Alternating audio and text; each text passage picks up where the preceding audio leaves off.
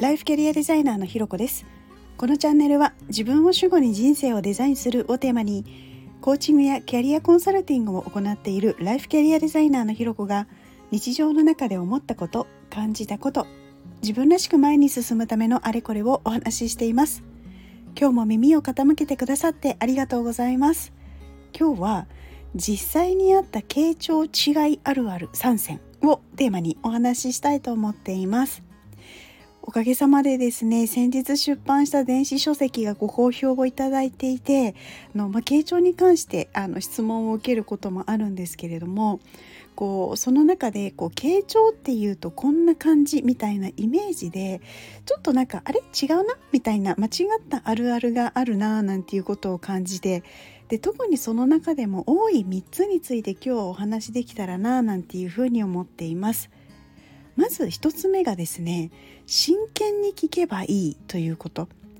の傾聴イコール真剣に相談に乗ることっていうふうに思われていることも多いみたいなんですよね。なんですけれどこう真剣に相談に乗るのと傾聴の違いっていうのは大きく3つあるなと思っていてそれ何かというとの自分の経験や価値観で決めつけないで相手の気持ちで聞いているかどうかということで2つ目が正解不正解いいか悪いかで評価していないかどうかで3つ目がアドバイスや励ましが一方的なものになっていないかどうかっていうことがなんか違うかなというふうに思っています。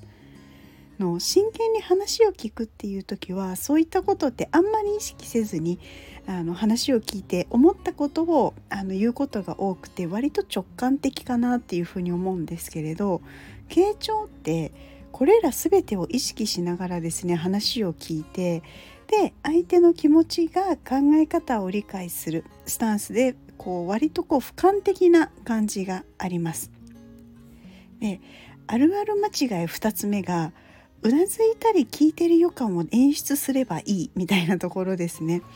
あのこれ結構びっくりするかもしれないんですが意外とあのそう思っている演出でいけるみたいに思ってることが多いんだななんていうこともあったりします。でこれ何かというと、まあ、傾聴のハウツー本とか、まあ、そういう傾聴するにはこうしたらいいうなずきは大きくとかあのジェスチャーを踏まえてとかあの、まあ、そういった情報がいろいろ多くあるんですけれどそれをこう手っ取り早くあの表面的にこうやるとかやろうとしてたりするとなんかこの罠に陥っちゃったりしてるかななんていうことも思います。で最後3つ目のあるあるはですね自分の意見を押し殺して相手に合わせないといけないって思っていることです。で傾聴っていうのは相手の気持ちに共感して相手を理解しようとするとこう自分の考えは封印しないといけないみたいなところを思い込んでしまうケースですね。でこの自分の意見や考えを押し殺すんではなくて相手の話を聞いて感じる自分と違った意見とか疑問って出てくるじゃないですか。あれなんでこんなこと思うんだろうとかそういうのをこうどう伝えるかもしくはどう伝えないかっていうのを考えて判断するのでこう押し殺すっていうわけではなくて相手の意見とか考え方価値観を尊重しながら自分の意見も大事に扱うっていうことだと思うんですね。なのでこうこの3つって意外とこう聞くとですね頭で分かっていてやれているっていう感覚になったりもするんですけれど意外と振り返ってみるとできていなかったりもするのとあと気づいていなかったりするっていうこともあるので是非是非ですねあの気になる方はご自身の聞き方っていうのを振り返ってみていただけたらと思います。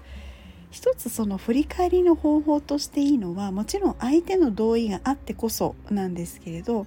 相手がいいよって言ってくれるようであればその場の話を一旦音声で録音をして後から自分で聞いてみると